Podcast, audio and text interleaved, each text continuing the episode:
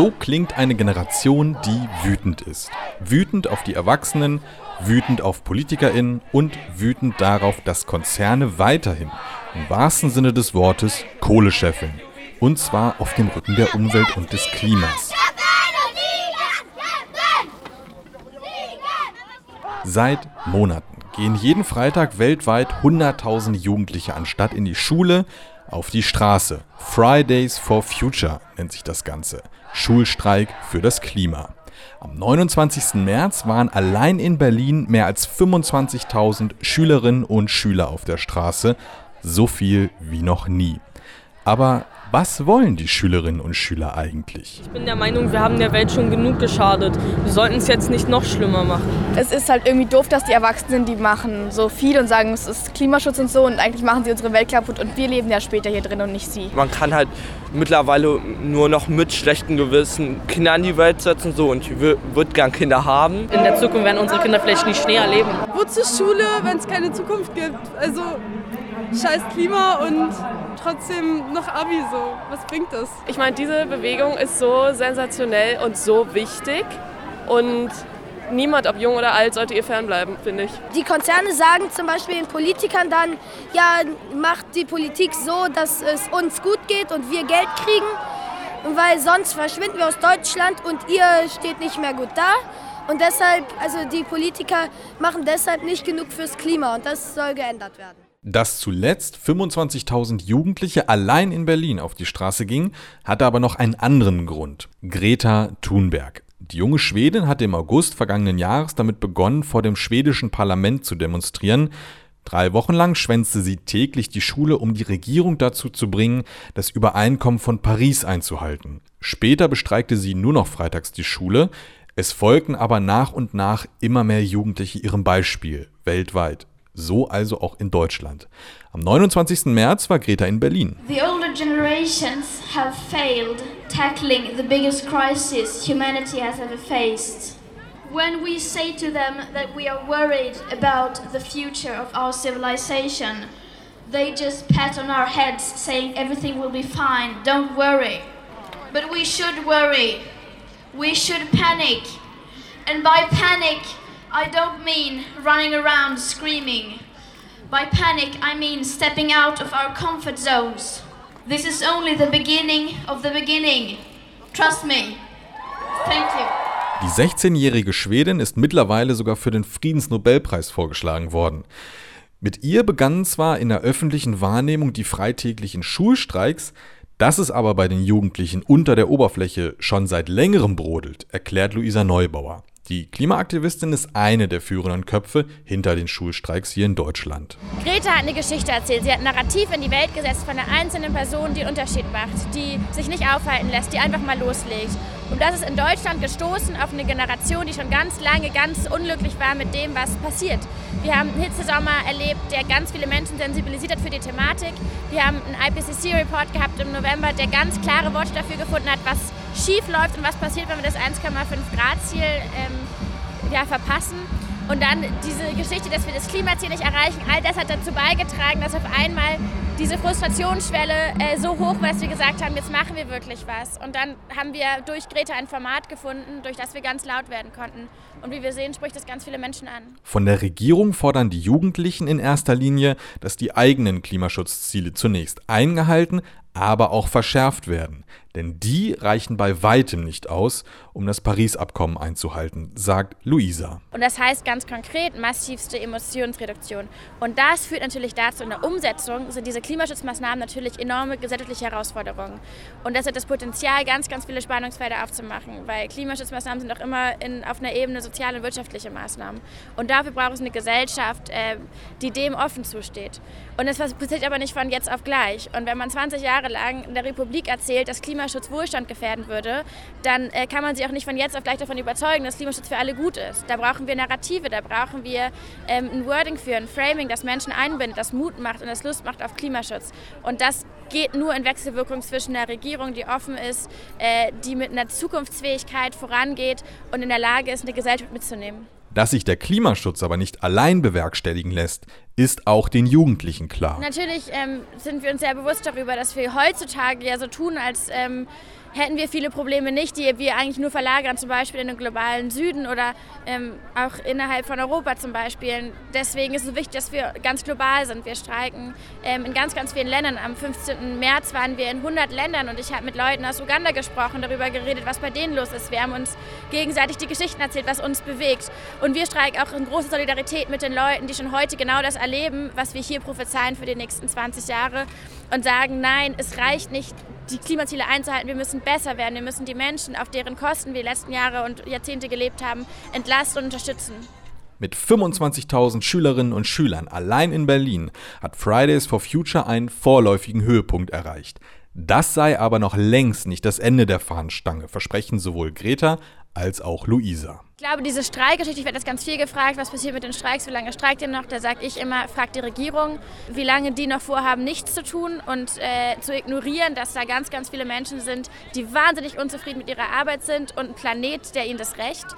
Äh, gleichzeitig glaube ich, werden wir natürlich die nächsten Jahrzehnte damit beschäftigt sein, in irgendeiner Weise für das Klima, für unsere Zukunft, für globale Gerechtigkeit einzustehen. Ob das mit Freitagsstreikzeit wird oder in einer anderen Zeit, in einer anderen Form, sei dahingestellt. Klar ist aber, wir politisieren gerade eine Generation und die werden auch morgen nicht wieder das vergessen. Unterstützung kommt derweil von immer mehr Eltern und Erwachsenen. Neben Parents for Future gibt es unter anderem bereits Farmers for Future, Scientists for Future oder auch Doctors for Future. Die Liste der UnterstützerInnen wächst also. Wir sind hier, weil wir als äh, Wissenschaftlerinnen und Wissenschaftler einfach Flagge zeigen wollen, dass dieses Thema größere Bedeutung bekommen muss in der Politik. Wir 68 haben angefangen und ich hoffe, die Schüler machen es weiter. Ja? wir sehen hier eine Fortsetzung von dem, was wir mal gemacht haben. Wir sind auch auf die Straße gegangen wegen anderen Dingen. Und das freut mich besonders, dass es die Schüler sind, dass den, den Erwachsenen man sagen, wo es lang zu gehen hat. Äh, wir sind in der Verantwortung, unseren Nachkommen einen bewohnbaren äh, Planeten zu hinterlassen. Und da hat unsere Generation erheblich versagt. Wir sind hier für unsere Kinder. Wir haben selber Kinder, wir müssen doch, also wir müssen da was unternehmen, wir können nicht so weitermachen. Das sind die Kids von heute, die sind äh, aware, die wissen, was los ist, die wissen, was geht, die wissen, was kaputt ist. Und da muss man zuhören, da muss man einfach sagen, ja, ihr seid super, ihr seid auf der richtigen Richtung. Und die Kinder haben absolut recht. Die Wissenschaft stützt sie. Mehr als 12.000 WissenschaftlerInnen haben jüngst die Fridays for Future unterstützt. Auslöser für dieses Engagement war ein Zitat des FDP-Vorsitzenden Christian Lindner. Der hatte den Schülerinnen nämlich vorgeworfen, das Schule schwänzen sein zu lassen und die Arbeit lieber den Profis zu überlassen. Davon halten die Kids aber denkbar wenig. Ganz ehrlich so, ja, wir sollen unseren Job machen, denn soll er sein machen und sich mal um die Umwelt kümmern. Ja, aber das Problem ist ja, dass es ja nicht funktioniert, wenn man es den Profis überlässt. Und ich bin auch nicht der Meinung, dass man es den Profis überlässt, weil die Profis sind, wenn überhaupt, die Wissenschaftler. Die sind ja aber nicht unbedingt in der Politik, sondern wenn überhaupt Lobbyisten. Man fühlt sich, ich fühle mich in Teilen ernst genommen, dass die vielleicht auf mich reagieren, aber geschehen tut nichts. Und deswegen fühle ich mich auch nicht ernst genommen. Ich finde es halt total dumm, weil die ganzen Quereinsteiger und da fällt die Lehrermangel, da fällt ja auch ganz viel Unterricht aus. Ja. Und außerdem lernt man ja auch was, wenn man hier ist. Ja, ich finde, wenn man äh, Sachen den Profis überlassen sollte, dann sollte äh, einfach Christian Lindner auch keine Politik machen. Ich finde, er hat komplett recht, weil wir sind die Profis. Uns muss er nämlich ranlassen. Taccio Müller ist Klimaaktivist und Referent für Klimagerechtigkeit und Energiedemokratie der Rosa-Luxemburg-Stiftung in Berlin. Der Ausgangspunkt dieser Schülerinnen und Schülerproteste ist die Annahme oder die Analyse, dass da viel über Klimapolitik gesprochen wird, es aber eigentlich gar keine Klimapolitik im Sinne von Klimaschutz wirklich gibt, und zwar weder auf der globalen noch der europäischen noch in dem Fall hier auf deutscher Ebene. Und auch wenn das recht drastisch klingt, Greta Thunberg sagte den äh, Regierungschefs in Davos, ich sage euch jetzt nicht, dass ihr mehr machen müsst für den Klimaschutz, weil das würde implizieren, dass ihr überhaupt irgendwas macht. Es klingt drastisch, aber ist es, wie ist es denn, wenn man sich mal tatsächlich anschaut, was sind die Politiken und was ist der Effekt auf den Klimaschutz? Da muss man leider sagen, dass die Radikalität dieser Aussagen völlig angebracht ist. Wenn man sich die globale Ebene anschaut. Nicht nur ist es so, dass jetzt dieses, äh, also im, im, im vergangenen Jahr 2018 die globalen Treibhausgasemissionen deutlich angestiegen sind auf das höchste Level jemals und noch mehr angestiegen sind als die äh, äh, äh niedrigen globalen ökonomischen Wachstumsraten, sondern diese ganzen globalen Klimagipfel, die wir ja für relevante Orte der Diskussion über Klimawandel halten, und das stimmt. Die sind aber keine relevanten Orte des Klimaschutzes. Denn wenn man sich die Zeit anschaut, seitdem es die gibt, Seit den 90er Jahren gibt es ja diese Klimagipfel. Es ist gleichzeitig so, dass seitdem die Klimagipfel existieren, sind die globalen Treibhausgasemissionen immer angestiegen. Das heißt, die ganzen globalen Klimaschutzpolitiken haben überhaupt nicht den Effekt gehabt, das Klima zu schützen. Und genau aus dieser Perspektive beurteilen das die Schülerinnen ja auch. Die sagen nicht, hey, wir finden es super, dass man aus der Perspektive des UN-Prozesses Fortschritte gemacht hat. Die sagen, hey, aus der Perspektive des Klimas wurden überhaupt keine Fortschritte gemacht, sondern es werden nur Rückschritte gemacht oder es wird eben nichts gemacht. Und dann kann man sich fragen, ja, aber ich habe doch gehört, es gibt diesen Emissionshandel und diese marktbasierten Instrumente, das soll doch jetzt sozusagen den Klimaschutz billiger und vernünftiger machen. Ja, dann gucken wir auf die europäische Ebene, wo es das global, also weltweit am höchsten entwickelte Emissionshandelssystem gibt. Und das ist ja bisher unsere zentrale Politik, um das Klima zu schützen. Das heißt, ich zahle andere irgendwo, damit sie das Klima schützen, damit ich das nicht machen muss. Was ist der Effekt des europäischen Emissionshandelssystems? Kann man auch sagen, der hat überhaupt keinen Effekt darauf gehabt, dass Emissionen gesenkt werden. Europäische Emissionen steigen, wenn das Wirtschaftswachstum steigt und sie steigen etwas weniger, wenn, Wirtschaft, wenn die Wirtschaft nicht so stark wächst. Aber europäische, also globale Klimaschutzpolitiken haben nicht den Effekt, das Klima zu schützen. Europäische Klimaschutzpolitiken haben auch nicht den Effekt, das Klima zu schützen. Sie haben, mit haben nicht den Effekt, meine ich wirklich, sie haben keinen messbaren Effekt. Das ist so, als würde ich jedes Jahr ganz viel Geld in Gesundheitsreform stecken und trotzdem immer noch genauso viele Leute mit Masern, HIV und äh, Herzkrankheit haben wie vorher. So muss man sich das ungefähr vorstellen. Eine völlig effektfreie Politik. Ich kann auch gleich sagen, wieso das ist, aber ich komme noch kurz auf die deutsche Ebene, weil da denken wir oft, dass wir so Klimaschutz-Champions sind. Und dann sagen uns die Schülerinnen und Schüler, das stimmt gar nicht. Muss man auch sagen, Deutschland ist eben nicht Klimaschutz-Champion, sondern wir sind, also wir sind ja, wir haben ganz guten erneuerbaren Energiesektor, aber Länder wie Dänemark, Marokko und Uruguay produzieren mehr von ihrem Strom aus erneuerbaren Energien. Ähm, also nicht nur reiche Länder, sondern eben auch Marokko und Uruguay. Wir sind aber auf jeden Fall Weltmeister im Braunkohleverbrennen. Das heißt, wir verbrennen in absoluten Zahlen mehr Braunkohle als China, als Indien, als jedes andere Land der Welt, in absoluten Zahlen. Und Braunkohle ist der dreckigste aller fossilen Brennstoffe. Das heißt, wir sind nicht erneuerbaren Weltmeister, wir sind Braunkohle-Weltmeister.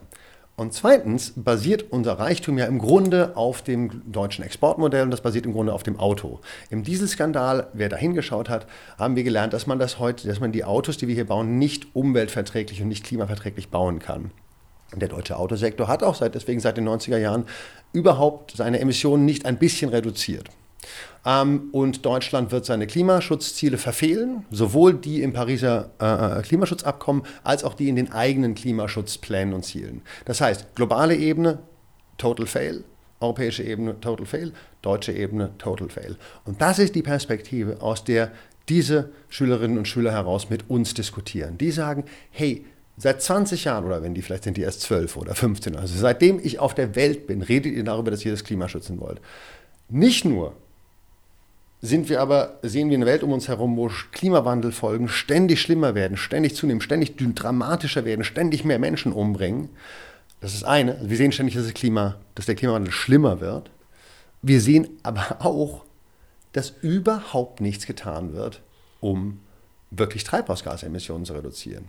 Und wenn man sich dann fragt, warum ist das so, muss man halt sagen, naja, im Grunde sind es nicht irgendwelche wohlgemeinten Klimaschutzpolitiken, die den Anstieg oder die Reduktion von Treibhausgasen beeinflussen, sondern die Variable, mit der es am engsten zusammenhängt, ist das Wirtschaftswachstum. Kurz, wenn die Wirtschaft wächst, steigen Treibhausgasemissionen.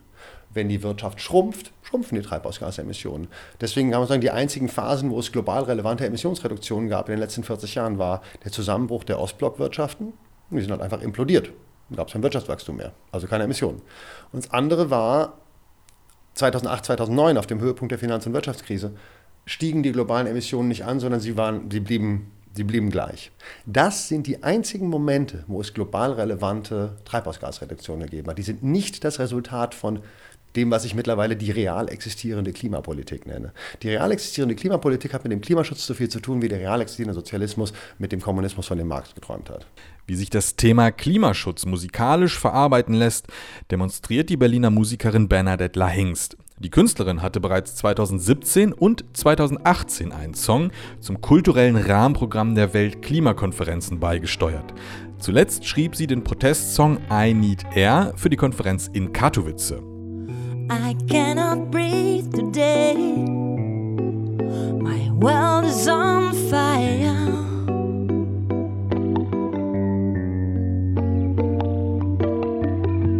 Since you took your life away, the sky is gray and full of desire. I need air, air. to breathe.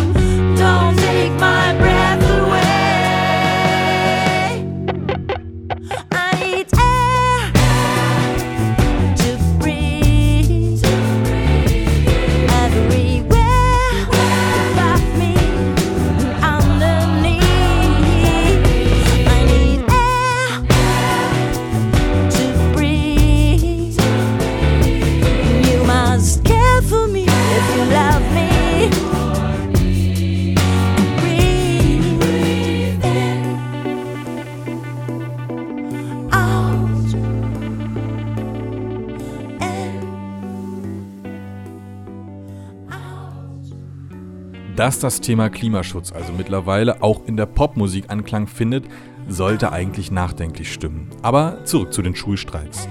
Für viele Linke mag Fridays for Future wie eine Bewegung, ähnlich der Anti-Atom-, Anti-Kohle- oder Umweltbewegung aussehen.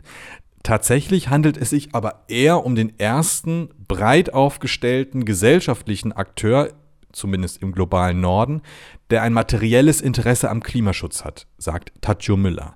Er spricht hier von einem generationellen Kipppunkt. Die meisten von uns im globalen Norden, hat man jemand den Begriff imperiale Lebensweise dafür geprägt, verdienen im Schnitt an einer Weltwirtschaft, die das Klima zerstört, die die Meere kaputt macht und so weiter. Im Schnitt. Ich weiß, es gibt hier auch arme und reiche Leute und es ist total differenziert. Reiche Leute machen viel mehr die Umwelt kaputt als arme, auch wenn sie witzigerweise höheres Umweltbewusstsein haben, weil je reicher du bist, desto mehr kannst du kaufen, um die Welt kaputt zu machen, egal ob du es im Bioladen kaufst oder nicht.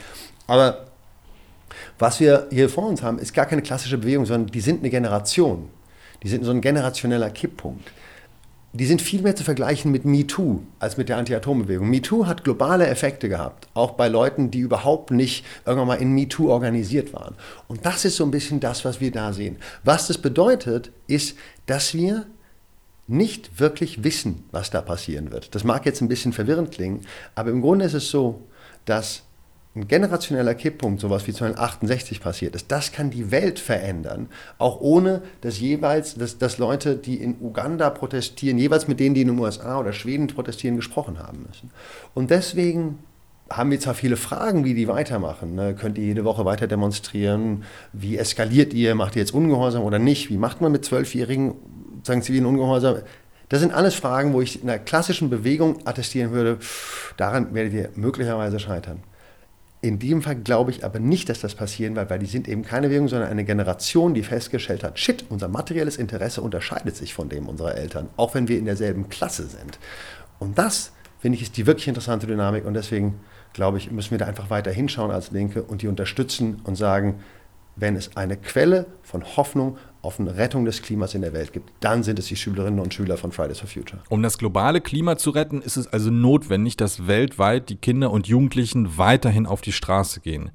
Gleichzeitig darf beim Thema Klimaschutz aber auch das Thema Gerechtigkeit nicht auf der Strecke bleiben.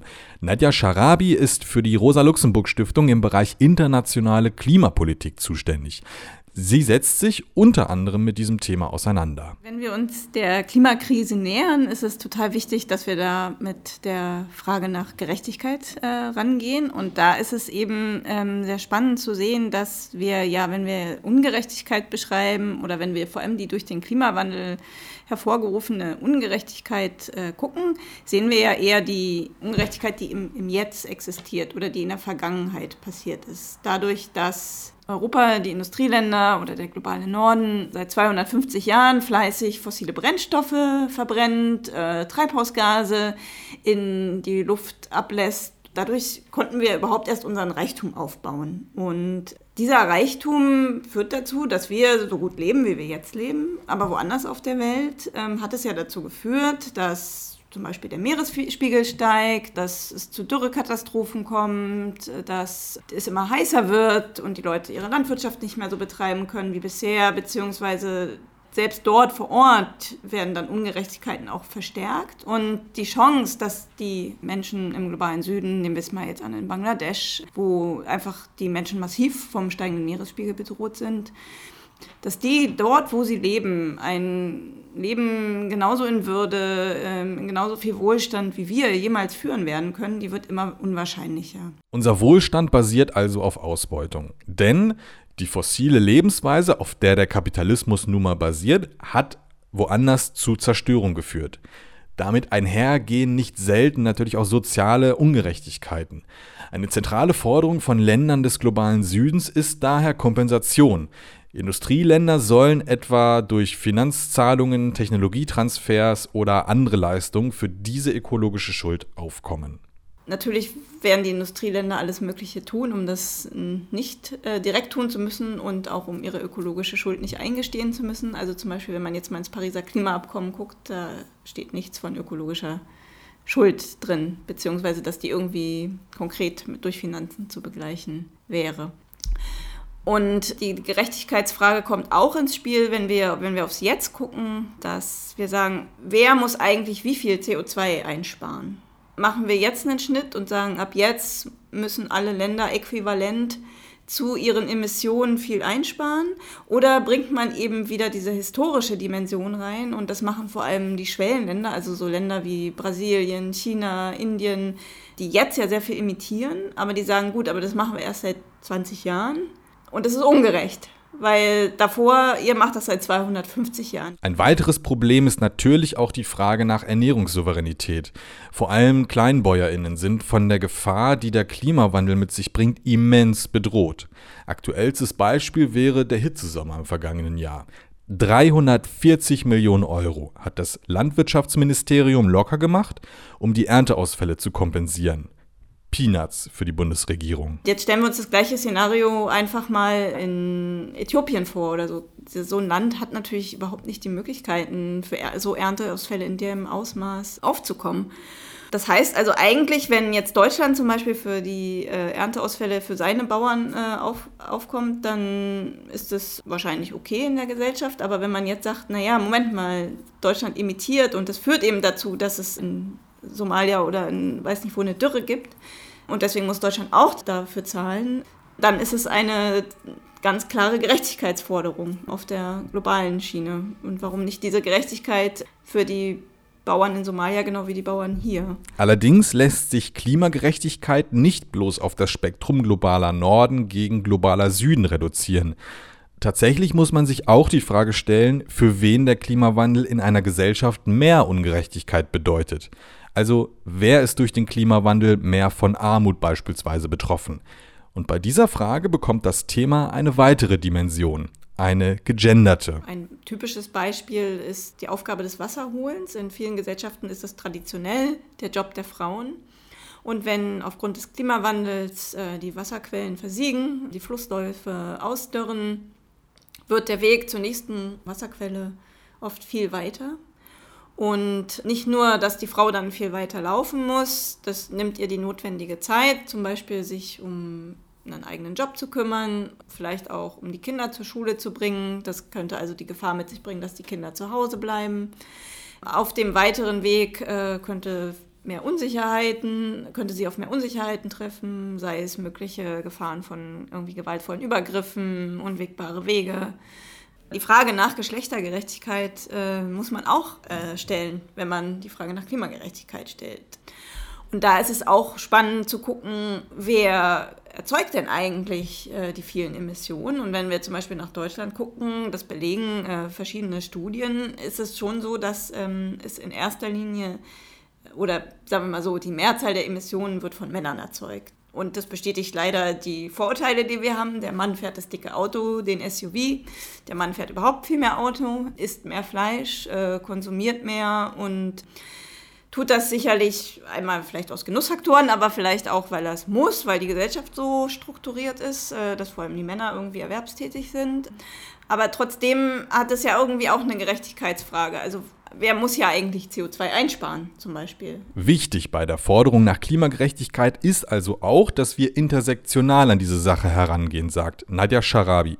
Denn wer ist eigentlich Hauptakteur des Klimawandels oder Verursacher, aber gleichzeitig auch, wer leidet mehr? Also da kommt dann natürlich die Frage nach der Zugehörigkeit zur Klasse, zu bestimmten indigenen Gruppen, dass sozusagen ganz klar ist, Ungerechtigkeitslinien verlaufen vehement zwischen, ja, also auf der globalen Schiene, aber auch in einzelnen Gesellschaften, auch im globalen Süden gibt es natürlich ungerechtes Verhalten. Also auch dort fahren Leute SUVs und dort gibt es aber eben auch Leute, die ähm, viel mehr drunter leiden.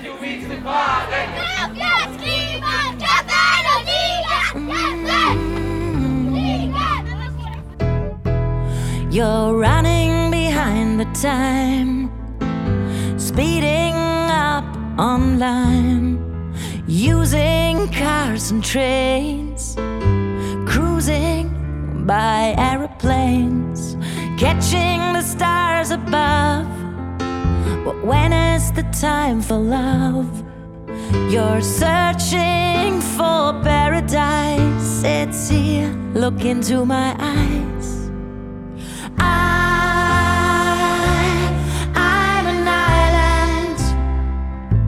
Surrounded by the sea. My beloved enemy. So why